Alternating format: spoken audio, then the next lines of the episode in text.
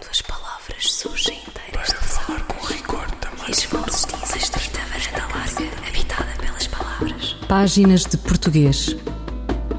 Um programa de José Manuel Matias, realizado pela Universidade Autónoma de Lisboa. Uma estrita varanda larga, habitada pelas palavras. Para falar com rigor da máquina do mundo. Quando as palavras surgem inteiras das águas e as vozes dizem os nomes na casa da língua. Ler, escrever atos interligados, tanto mais importantes quanto servem o ensino do português como língua estrangeira em contexto intercultural, ou de como o estudo e o ensino do idioma comum também se serve da já significativa produção literária dos PALOP.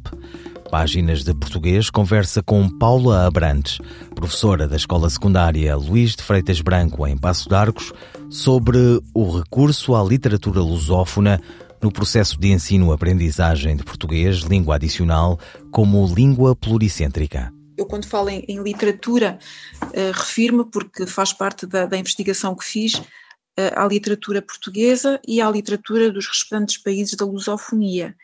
Uh, eu penso que a literatura é muito importante, porque a literatura é uma porta de entrada, digamos assim, na língua e na cultura e, e portanto hum, é muito importante hum, é muito importante hum, do ponto de vista do, desenvolvimento nos alunos de uma competência linguística e de uma competência pragmática e portanto além disso a literatura representa uma forma privilegiada de transmissão dos padrões culturais de um determinado povo, de uma determinada comunidade ainda para mais num mundo plural como é o nosso hoje em dia, como foi falado no, no terceiro Cinepla.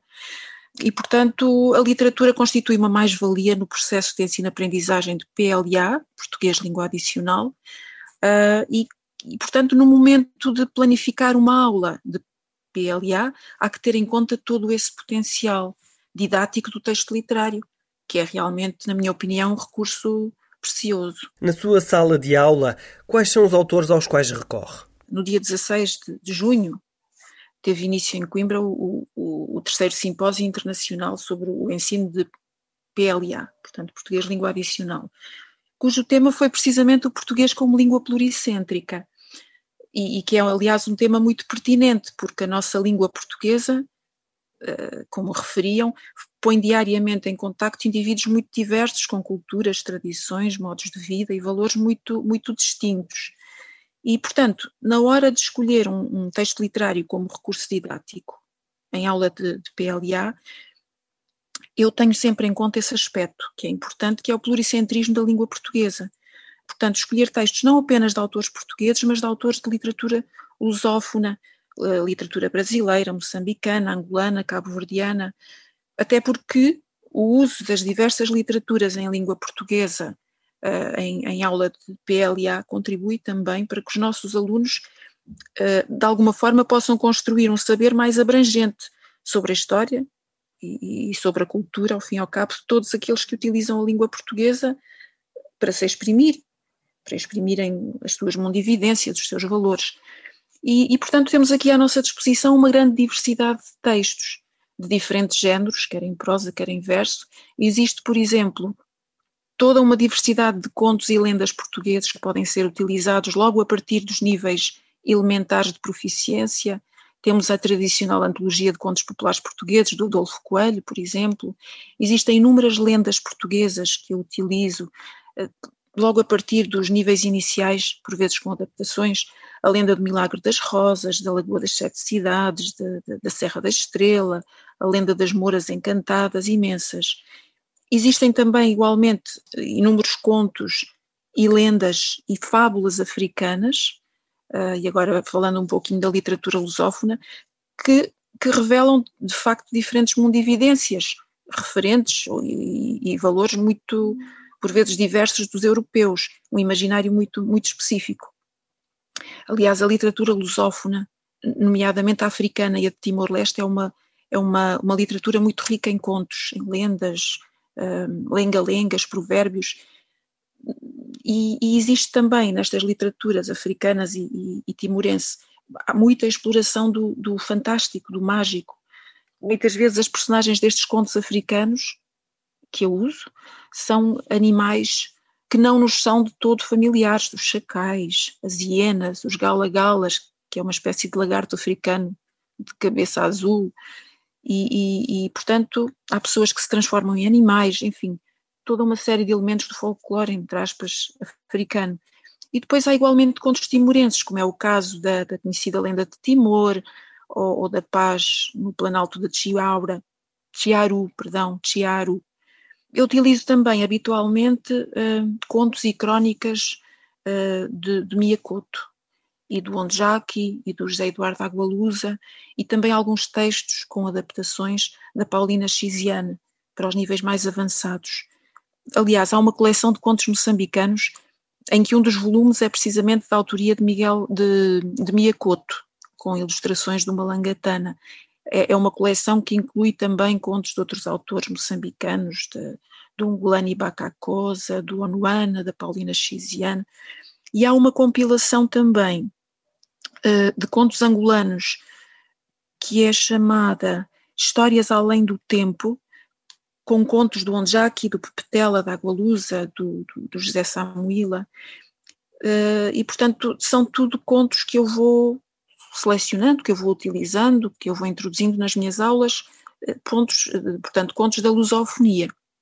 Na literatura brasileira, normalmente utilizo, dependendo dos níveis de proficiência, crónicas, há crónicas muito interessantes do Luís Fernando Veríssimo, ehm, da Marta Medeiros, eh, há contos do Machado de Assis, que aliás fazem parte do, do nosso Plano Nacional de Leitura, que eu também utilizo com algumas adaptações, uh, e já cheguei a utilizar contos da Lígia Fagundes Teles, nos níveis mais avançados. Relativamente à literatura portuguesa, utilizo os contos da Sofia de Melo Breiner, por exemplo, O Espelho, ou O Retrato Vivo, A Árvore, os contos exemplares, as histórias da terra e do mar. Depois da Agostina Bessa Luís, há uma obra que é Dentes de Rato, que não é difícil também. Há os contos do Miguel Torga, há os contos dessa de Queiroz para os níveis mais avançados, há contos também da Lídia Jorge. Utilizo também Alice Vieira, há um livrinho da Mónica Baldac que se chama A Folha do Limoeiro, que é uma história curta e que é excelente para ensinar, por exemplo, o pretérito imperfeito que nem sempre é um tema óbvio uh, para, para, para os nossos alunos distinguir o pretérito perfeito do uso do pretérito perfeito simples. Por exemplo, neste simpósio sobre o, ensino do PLA, que eu referi há pouco, eu apresentei uma proposta de abordagem a trabalhar em aula de PLA nível 2, B2, que foi, uh, portanto, a partir de uma crónica do António Lobantunes, Emília e Uma Noites, uma abordagem de uma realidade menos feliz da nossa história, que é muitas vezes silenciada, que é a guerra colonial em África e as consequentes memórias traumáticas eh, de quem participou nessa guerra, nomeadamente o próprio Lobo Antunes. Uh, outro género textual é, que eu utilizo é a poesia. Paula Abrantes, professora da Escola Secundária Luís de Freitas Branco, em Portugal, Passo de Arcos, sobre o recurso à literatura lusófona no processo de ensino-aprendizagem de português, língua adicional, como língua pluricêntrica. Esta professora recorre muitas vezes à poesia lusófona musicada.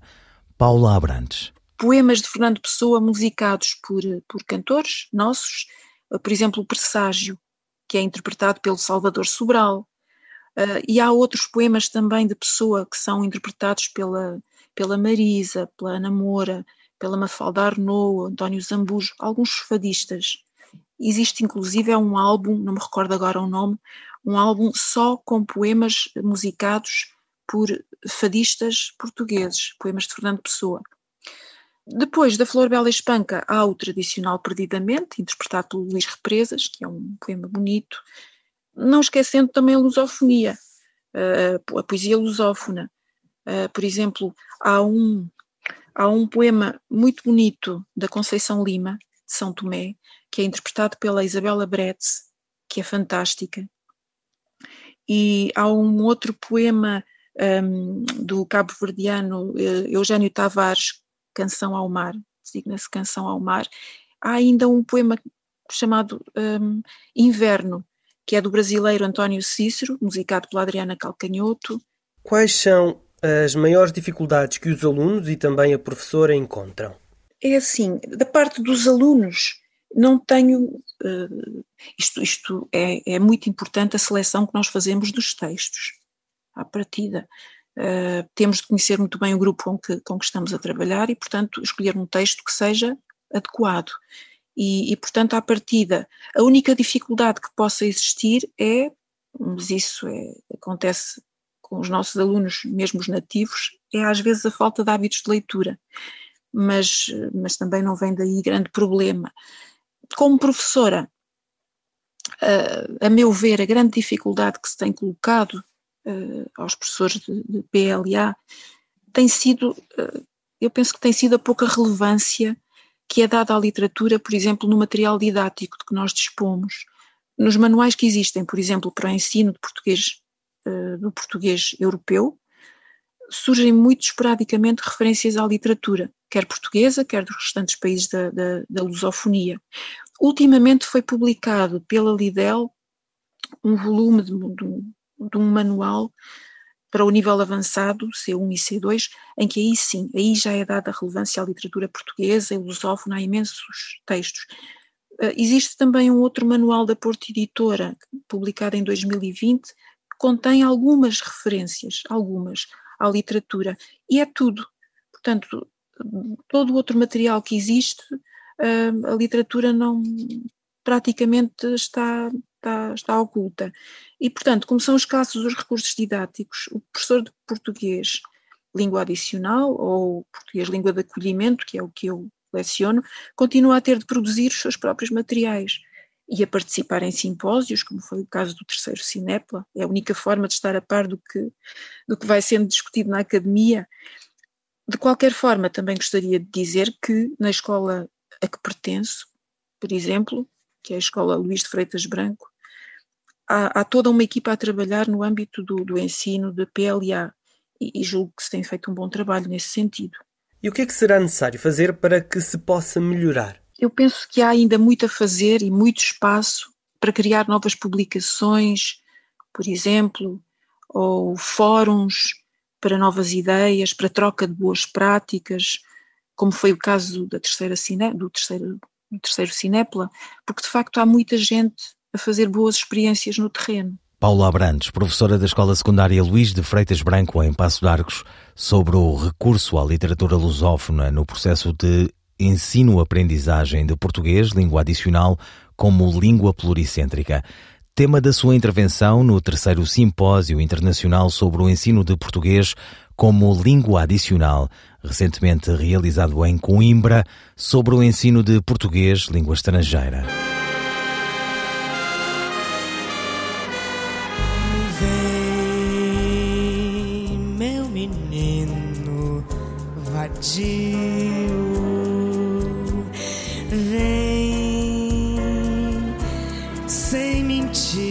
Você. Vem, mas vem sem fantasia. Que da noite pro dia você não vai crescer.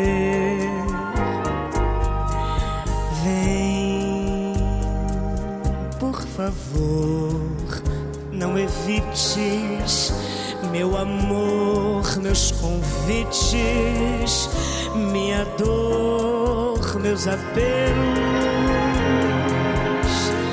Vou te envolver nos cabelos, vem perder de meus braços, pelo amor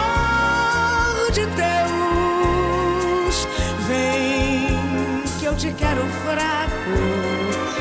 Vem que eu te quero todo. Vem que eu te quero todo. Meu. Ai, eu quero te dizer que o instante de te ver Custou tanto penar não vou me arrepender.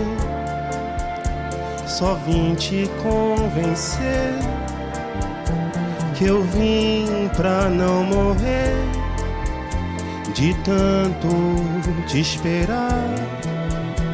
Eu quero te contar das chuvas que apanhei, das noites que varei no escuro a te buscar.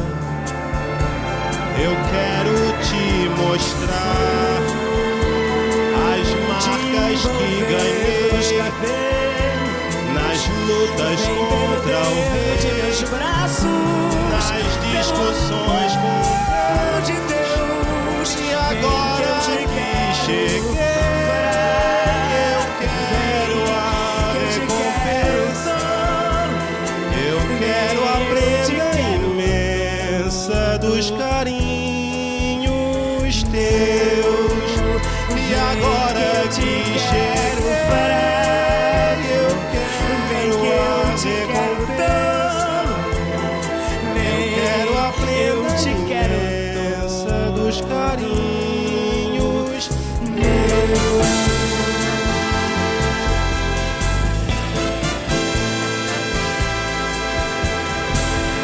Sem fantasia, Maria Betânia e Chico Buarque. Quantas palavras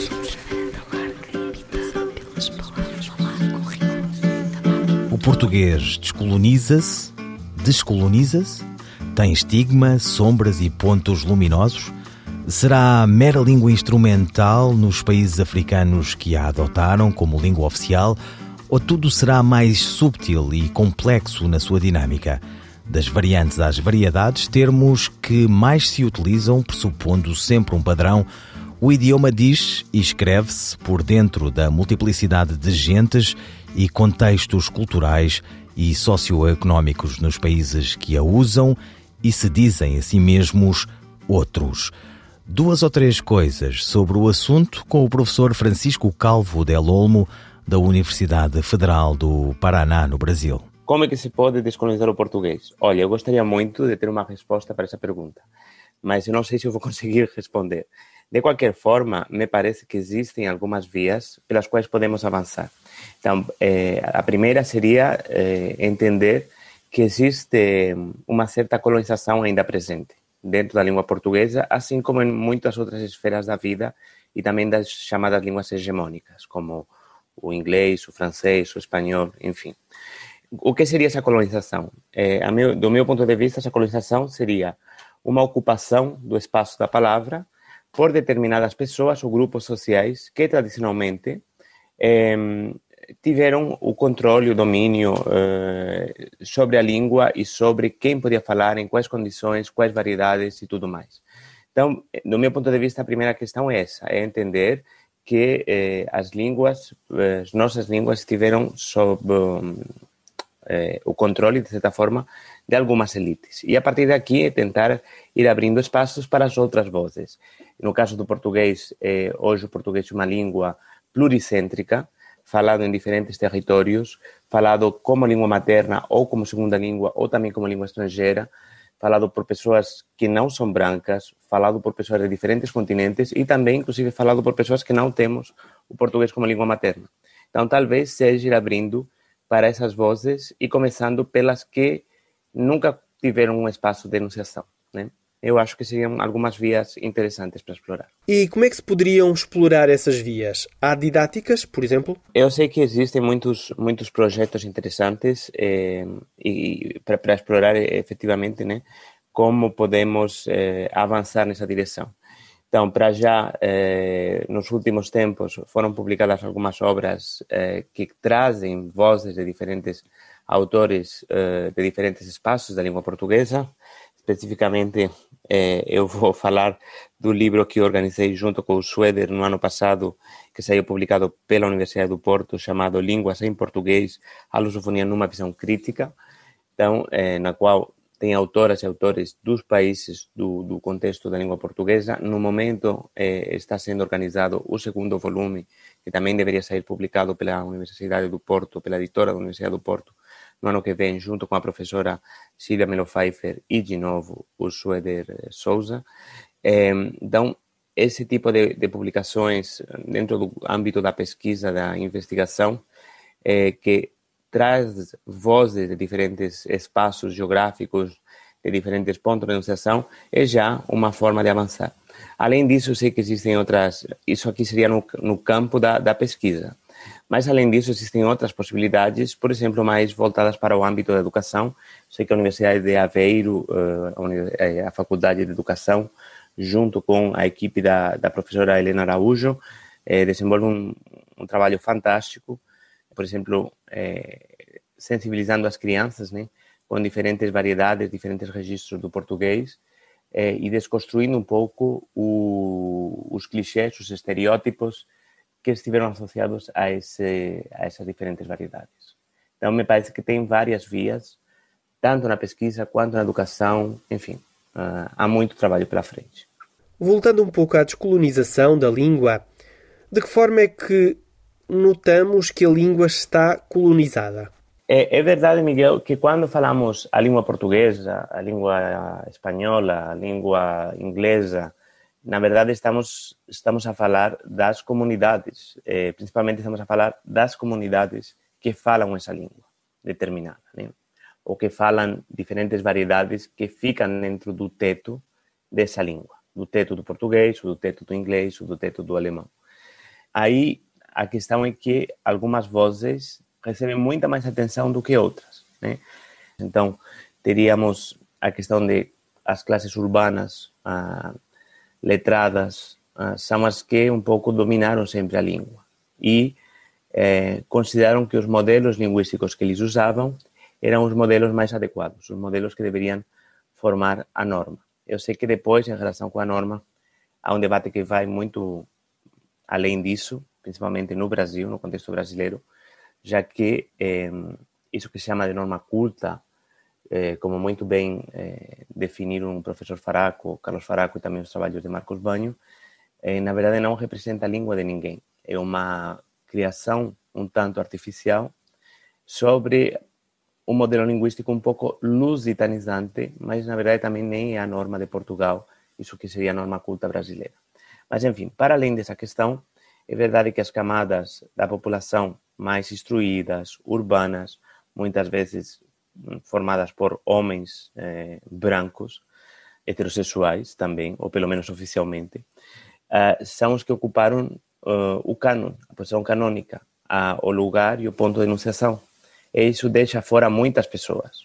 Então vemos que a colonização também não é, é necessariamente de um país sobre o outro, mas me parece que tem muito mais a ver com as dinâmicas internas de cada país e também eh, com eh, a relação de poder que existe entre as diferentes camadas sociais, entre os diferentes territórios que compõem uma de, cada, cada um desses países, enfim, tudo isso escrito no sistema mundo. Obviamente, temos aqui eh, um, um, sistema de enorme complexidade, e essa enorme complexidade que, por um lado, é um desafio definir, e por outro também uh, pensar de forma crítica para ver quais práticas nós estamos realizando um pouco no, no, piloto automático, então, reproduzindo essas lógicas de poder, ou quais estamos tentando eh, direcionar em, em um outro sentido, em um sentido mais democrático, finalmente, porque tenta dar voz a todos os membros da comunidade linguística. Isso não significa tirar a voz dos que sempre a tiveram. Eles vão continuar tendo um espaço. Mas a questão é que não podem monopolizar nem a língua nem o discurso. E talvez essa seja a visão crítica que tem se desenvolvido no Brasil, em Portugal, em, nos países da África lusófona, dentro das academias, e agora também é como fazer isso, em como colocar esse diálogo também na sociedade. Nesse sentido, me parece que eh, programas como este, emissões como esta, na, na, que estamos participando, podem ajudar e podem ser uma ferramenta, uma ferramenta muito, muito útil. Francisco Calvo Del Olmo, da Universidade Federal do Paraná, sobre variantes ou variedades do português, uma questão de descolonização. Calvo Del Olmo foi um dos participantes no Simpósio Internacional Tropo UK 2021, recentemente realizado, sobre diversidade linguística do português, oportunidades e desafios pedagógicos. O nome sessão, com dois S, está relacionado com o verbo cessar, também com duplo S. Sandra Duarte Tavares. Não, a palavra sessão não está relacionada com o verbo cessar. A palavra sessão designa o ato de ceder. Conceder alguma coisa a alguém é sinônimo de transferência, cedência. Por exemplo, o testamento descrevia a cessão de vários terrenos aos herdeiros. O nome cessação, esse sim, designa o ato de cessar, terminar, suspender alguma coisa. Por exemplo, a cessação do, do seu contrato de trabalho fê-lo emigrar. Portanto, o nome cessão designa o ato de ceder, não está relacionado com o verbo cessar. Sandra Duarte Tavares, linguista. Eu, El Rei, faço saber aos que este alvará virem que hei por bem me apraz dar licença a Luís de Camões para que possa fazer imprimir nesta cidade de Lisboa uma obra em octava rima chamada Os Lusíadas. Estante Maior, em colaboração com o Plano Nacional de Leitura. A Confissão da Lioa, de Miyakoto. Como todas as mulheres de Kulumani, chamava o marido por Netuango. O homem chamava-se Genito Serafim Mepep. Por razão de respeito, porém, a mulher nunca se dirigia a ele pelo nome. Éramos assimilados, sim, mas pertencíamos demasiado a Kulumani. Todo o nosso presente era feito de passado. Naquele momento, anichando-se junto dela, o marido falou-lhe com suavidade a que ela não estava habituada cada palavra uma nuvem reparando os céus. O que fazemos agora? Ora, agora. Agora vivemos, mulher. Eu já não sei viver, Netuango. Ninguém sabe. Mas é isso que a nossa filha nos pede, que vivamos. Não me fale o que a nossa filha pediu. Você nunca a escutou? Agora não. Agora não, mulher. Não entendeu a minha pergunta. O que fazemos nós com a parte da nossa filha que não enterramos? Não quero falar disso, vamos dormir. Ela soergueu-se, apoiada num cotovelo. Os olhos estavam rasgados como os de um afogado. Mas a nossa silência, calada mulher, esqueceu que não podemos nunca mais pronunciar o nome da nossa filha. Eu preciso saber. Que partes do corpo enterramos? Já disse para se calar, mulher. Um tremor de folha na sua voz, meu pai brigava com infernos interiores. O ensanguentado saco contendo os restos da filha ainda pingava na sua memória. E de novo, a insepultável lembrança o assaltou. O tropel de vozes e espantos que o despertara na anterior madrugada. Excerto de A Confissão da Leoa de Miyakoto na voz da atriz Maria Henrique. O moçambicano Miyakoto dispensa apresentações. Natural da Beira, segunda cidade do país, o autor de Terra Sonâmbula, um marco no seu já longo percurso, é bem conhecido do público português e de língua portuguesa, bebendo no grande rio do brasileiro Guimarães Rosa e das variações do idioma no país do Índico, o texto de Miyakoto alia experimentação e poeticidade e pretende fundar uma variação de moçambicanidade onde particular e universal se conjugam. Ouviram páginas de portuguesas despedidas de José Manuel Matias, Miguel Roque Dias e Miguel van der Kellen. Quando as palavras surgem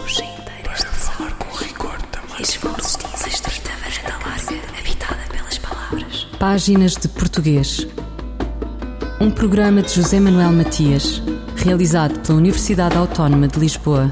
Uma estrita varanda larga, habitada pelas palavras. Para falar com rigor da máquina do mundo. Quando as palavras surgem inteiras das águas e as vozes dizem os nomes na casa da língua.